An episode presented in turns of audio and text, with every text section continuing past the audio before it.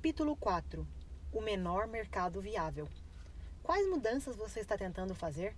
É uma pergunta simples, mas cheia de significado, porque implica que você é responsável. Você é um agente com intenção, um agente de mudança, um ser humano trabalhando arduamente para mudar outros seres humanos. Esse pode ser o seu trabalho, sua paixão e, se tiver sorte, pode ser as duas coisas. A mudança pode ser trivial. Estou tentando fazer com que a fatia de mercado do sabão em pó da marca Oso aumente 1%, e para fazer isso, preciso fazer alguns usuários de Clorox mudarem para Oso. Ou pode ser profundo. Estou tentando ajudar os 12 alunos do meu programa de ensino extracurricular a perceberem que eles têm mais potencial e habilidade do que o mundo os leva a crer. Talvez seja: vou transformar todos os votos brancos e nulos em válidos. Ou quero que as pessoas mudem seu foco da eterna busca por dominância para o engajamento em afiliação. Independentemente de quais sejam os detalhes, sendo você um profissional de marketing, seu negócio é fazer a mudança acontecer. Negar isso é uma forma de se esconder. Assumir essa faceta é mais produtivo. Impedimento 1. É tentador escolher uma mudança grandiosa e quase impossível. Busco mudar a cara da educação musical e torná-la uma prioridade máxima em todo o país. Claro, isso é ótimo, mas nunca foi feito antes, não por uma pessoa com seus recursos. Sou um grande fã de jogadas que mudam o cenário. Adoro as histórias inspiradoras de pessoas que venceram todos os empecilhos e mudaram tudo. Mas é um fardo pesado. Assim como uma desculpa conveniente em momentos de desespero. Não é de se estranhar que você esteja empacado, você quer fazer o impossível? Pode fazer mais sentido começar com um obstáculo que você consiga superar. Talvez faça sentido ser muito específico sobre a mudança que quer fazer e torná-la real. Então, a partir desse sucesso, você poderá replicar o processo em desafios cada vez maiores. Impedimento 2. Você quer defender o que já está fazendo, o que significa vender as coisas que lhe designaram para vender. Então você faz a engenharia reversa de uma mudança que combina com aquela coisa e a carrega com palavras que não significam nada para ninguém. Veja um exemplo que encontrei. Ativação e engajamento com o novo filme de suspense da TNT que faz uma metadeclaração sobre a identidade do espectador. Sério? Por outro lado, temos o exemplo da By the Way Bakery, fundada pela minha esposa, a maior padaria sem glúten do mundo. A mudança que fizeram? Queremos garantir que ninguém fique de fora ao oferecer às pessoas deliciosos produtos sem glúten, sem laticínios e sem kosher. Fazemos com que a comunidade inteira participe de ocasiões familiares especiais. Transformamos os anfitriões de exclusivos em inclusivos e os convidados de excluídos em integrados. O que você está prometendo? Quando o profissional de marketing transmite sua mensagem em qualquer meio, a promessa é sempre sua forma preferida. Se você fizer X, receberá Y. Essa promessa muitas vezes está implícita. Pode ser acidentalmente deixada de fora ou intencionalmente camuflada, mas todo marketing eficaz faz uma promessa.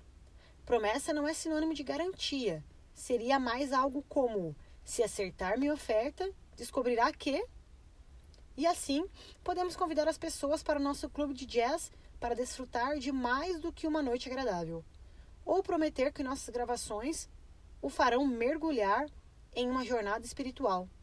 Ou que o nosso tipo especial de queijo o levará por uma viagem pela antiga ilha da Itália.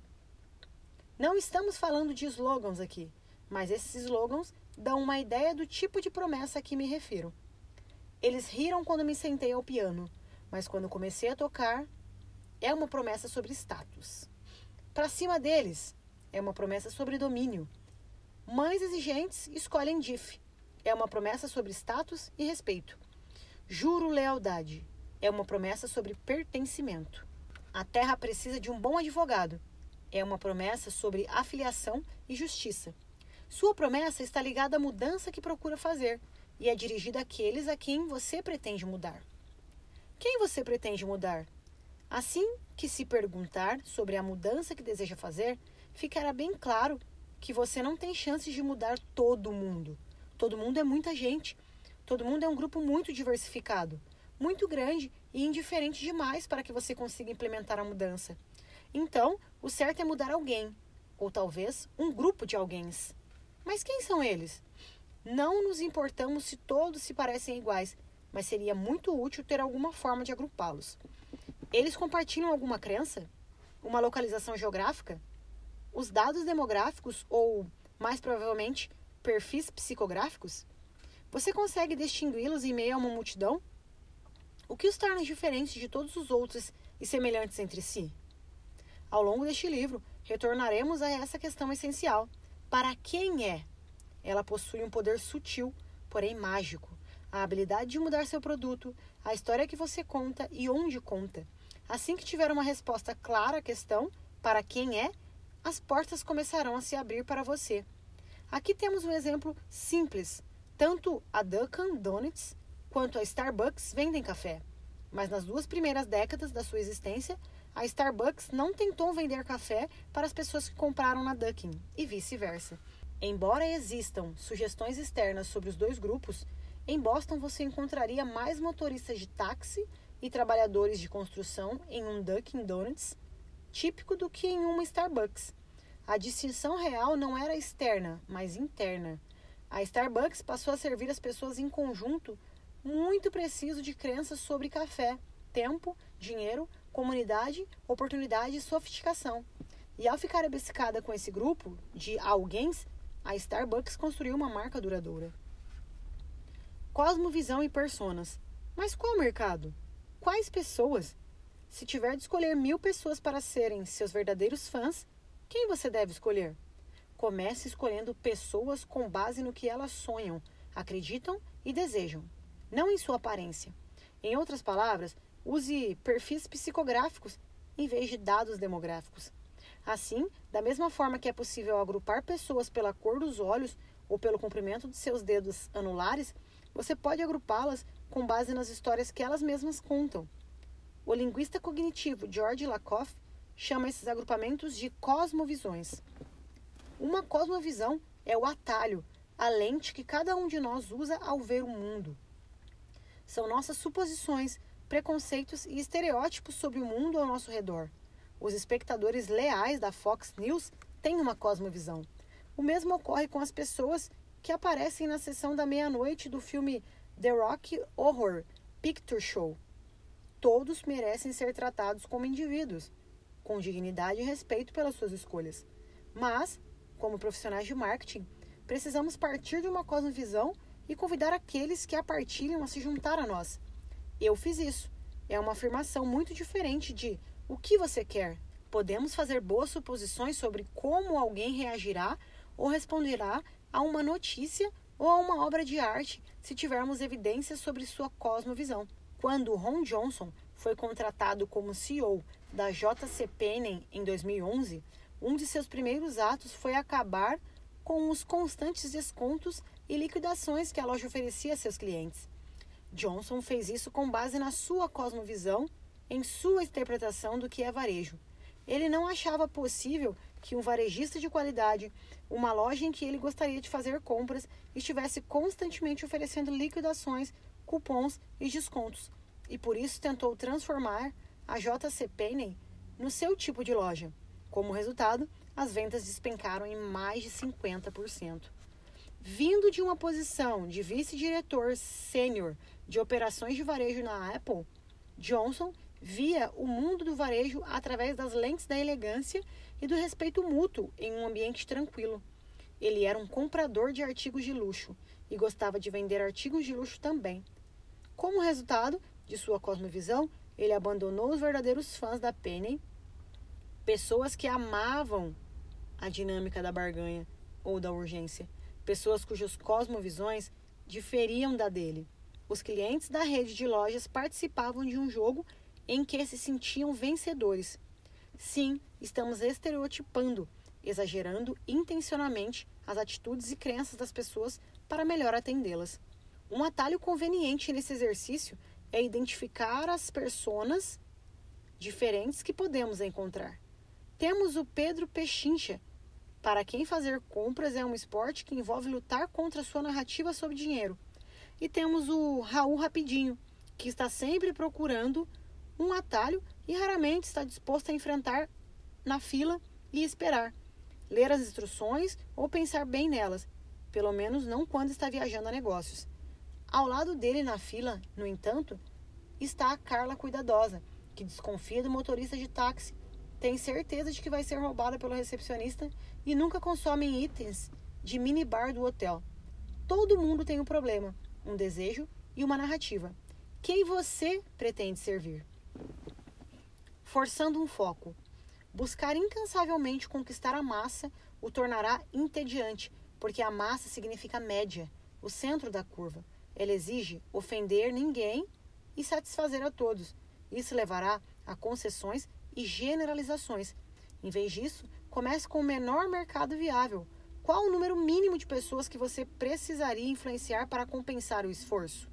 Se pudesse mudar apenas 30 pessoas ou 3 mil, é melhor ser seletivo sobre quem são elas. Quando se está limitado em escala, é preferível concentrar sua energia na composição do mercado. Quando a Union Square Café abriu em Nova York, seu fundador Danny Meyer sabia que só podia atender a 600 pessoas por dia. Esse era o máximo de pessoas que o salão conseguia servir. E se você só é capaz de atender a 600 pessoas, a melhor maneira de começar é escolhendo quais. Escolha pessoas que queiram o que você está oferecendo. As mais abertas a ouvir sua mensagem, as que contarão as pessoas certas. A magia da Union Square Café não era uma questão de localização. Ficava em um bairro ruim quando abriu. Ou de um chefe famoso. Eles não tinham um. Não, a magia estava na coragem necessária para escolher cuidadosamente os clientes. Escolha as pessoas que você atende. Escolha seu futuro. O menor mercado viável é o foco que, irônica e deliciosamente, leva ao seu crescimento. Específico é um tipo de bravura. Específico significa responsável. Funcionou ou não? Combinou ou não? Espalhou ou não? Você está se escondendo atrás de todos ou de alguém? Servir a todos é impossível, o que é reconfortante já que é menos provável que fique desapontado quando isso não acontecer. Mas e se você se comprometesse com um menor público viável? E se fosse específico sobre quem pretende servir e precisamente que mudança está tentando fazer? Organize seu projeto, sua vida e sua organização em torno do mínimo. Qual é o menor mercado em que é capaz de sobreviver? Depois de identificar a escala, encontre um espaço de mercado que implora sua atenção e leve-o além. Encontre uma posição no mapa em que você e somente você seja a resposta perfeita. Atenda a todos os anseios, sonhos e desejos desse grupo, com seu cuidado, atenção e foco. Faça a mudança acontecer. Uma mudança tão profunda que as pessoas não consigam deixar de falar sobre ela. O empreendedorismo enxuto é construído em torno da ideia do produto mínimo viável Descubra a versão mais simples e útil do seu produto. Participe do mercado e, em seguida, melhore e repita. O que as pessoas não atentam nessa ideia é a palavra viável. Nem pense em lançar porcarias. Não ajuda nada a lançar algo que ainda não funciona. Ao combinar essas ideias, somos capazes de ser realistas e agir rapidamente. A nossa abordagem ágil ao mercado combinada com o foco incontestável nas pessoas que desejamos servir, significa uma maior probabilidade de bons resultados. O empreendedor e pioneiro do Vale do Silício, Steve Blank, introduziu o foco no cliente como único projeto de uma startup. O desenvolvimento do cliente é o ato de obter tração do mercado, adequar o que você faz ao que eles querem. Essa tração vale muito mais do que uma tecnologia sofisticada ou um marketing caro. Isso, e apenas isso, separa os projetos bem-sucedidos dos que fracassam. Existem pessoas no mundo que queiram tanto que você tenha sucesso que estejam dispostas a pagar para que você produza a mudança que pretende? Tudo fica mais fácil quando você se afasta da arrogância do todos. Seu trabalho não é para todos, é apenas para aqueles que queiram embarcar na jornada. Evite os descrentes. somos todos forçados por um filtro bolha. É fácil nos cercarmos apenas de notícias com as quais concordamos. Podemos viver acreditando que todos compartilham da nossa cosmovisão, que acreditam e querem o mesmo que nós, até começarmos a vender para as massas. Quando procuramos servir o maior público possível, esse público nos rejeita. O coro de não se tornará ensurdecedor. E o feedback pode ser direto, pessoal e específico. E diante de tanta rejeição, o mais fácil é aparar as arestas e se adaptar, é se encaixar, encaixar-se até desaparecer. Resista, não é para eles. É para o menor público viável, o pessoal que você originalmente decidiu servir. Onde fica o amor? O jornalista precursor de tecnologia Clay Shirk entendeu como o software orientado pela comunidade muda tudo. Nós vivemos em um mundo onde as pequenas coisas são feitas por amor e as grandes por dinheiro. Hoje temos a Wikipédia e de repente passa a ser possível fazer grandes coisas através do amor. Mas isso não se resume a um modelo de site. O objetivo de buscar o menor público viável é encontrar pessoas que o entendam e se apaixonam pelo que você deseja proporcioná-las. Amar você é a maneira de elas se expressarem, tornarem-se parte do seu movimento, é a expressão de quem elas são. Esse amor leva à atração, ao engajamento e à propagação. O amor se torna parte da identidade do público, uma chance de fazer algo que parece certo e se expressar através de suas contribuições, de suas ações e das causas que defendem. Não esperem que todos se sintam assim mas trabalhe para servir as pessoas que o fazem. O vencedor leva tudo. Raramente é verdade. Mesmo em uma democracia, uma situação em que o segundo lugar raramente vale a pena, a ideia de todos é um erro. Conversando com dois organizadores de campanha de membros do Congresso, percebi que o foco deles era transmitir a mensagem para todos, conectar-se com todos, levar todos às urnas. Fiz uma pequena pesquisa e descobri que, na última eleição daquele distrito, apenas 20 mil pessoas votaram, o que significa que, em uma disputa acirrada, convencer 5 mil pessoas a irem às urnas seria a diferença entre ganhar e perder. O distrito tem 724 mil habitantes. 5 mil pessoas são menos que 1% disso. Há uma diferença muito grande entre 5 mil e todos. E para o seu trabalho, 5 mil pessoas certas podem ser mais do que o suficiente uma simples transformação de uma palavra. Agora que você entende que o seu trabalho é fazer mudanças e que é possível fazer isso identificando quem você pretende mudar, conquistando aderência e ensinando o caminho para essa mudança, vamos transformar a forma de descrever aqueles a quem está mudando. Talvez, em vez de falar sobre prospectos e clientes, possamos chamá-los de alunos. Onde estão seus alunos? Qual será o benefício que extrairão de aprendizado? Eles estão abertos a aprender o que eles dirão aos outros? Essa não é a relação aluno-professor de testes e busca pela conformidade. E também não é a dinâmica de poder do sexismo ou do racismo. É a relação aluno-mentor, de aderência, escolha e cuidado. Se você tivesse a chance de nos ensinar, o que aprenderíamos? Se tivesse a chance, o que você gostaria de aprender? Pintar o oceano roxo. Há uma pegadinha perigosa que usa um corante antifurto. Esse corante vendido em pó é brilhante e muito potente. Uma vez que o pó entra em contato com a umidade em sua pele, floresce em um roxo brilhante e não é facilmente lavado. Coloque uma colher de chá dele em uma piscina e toda a água da piscina adquirirá permanentemente um tom roxo brilhante, mas se você colocar no oceano, ninguém vai notar. Quando você procura compartilhar seu melhor trabalho, sua melhor história, sua oportunidade de implementar a mudança, as chances aumentam se ele for mais fácil de se propagar e também se for permanente. E mesmo que seja algo extraordinário, não fará diferença se você lançá-lo em um oceano. Isso não significa que deva perder a esperança. Significa que você deve esquecer o oceano e procurar uma grande piscina. Isso é o suficiente para fazer a diferença. Comece por aí, com foco obsessivo. Depois que funcionar, encontre outra piscina.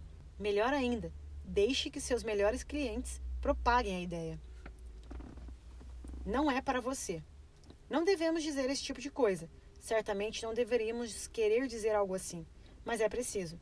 Não é para você. Mostra a capacidade de respeitar alguém o suficiente para não desperdiçar seu tempo, tentar agradá-lo ou insistir que mude suas crenças.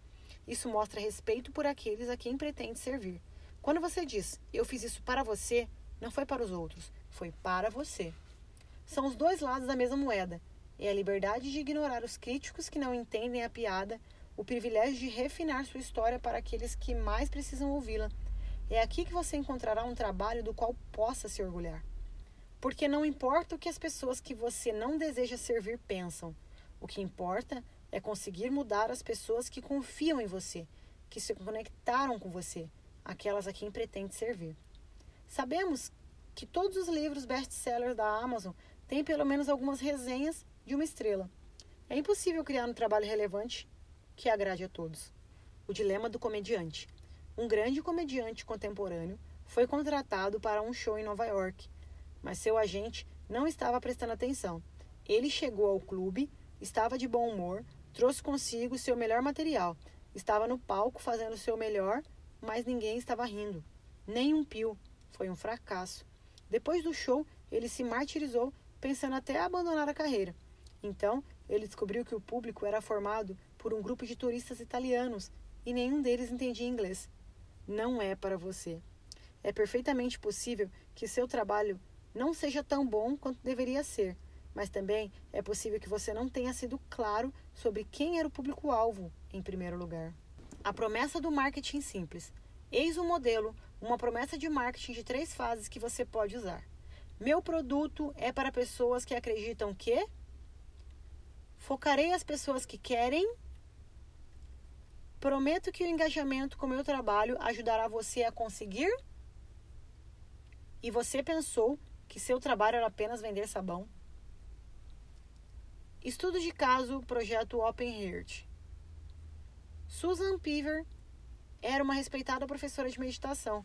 Ela escreveu um livro que entrou na célebre lista de best-sellers do Nova York Times e suas aulas eram movimentadas. Susan, como muitos antes dela, possuía um local para suas atividades e um pequeno número de seguidores.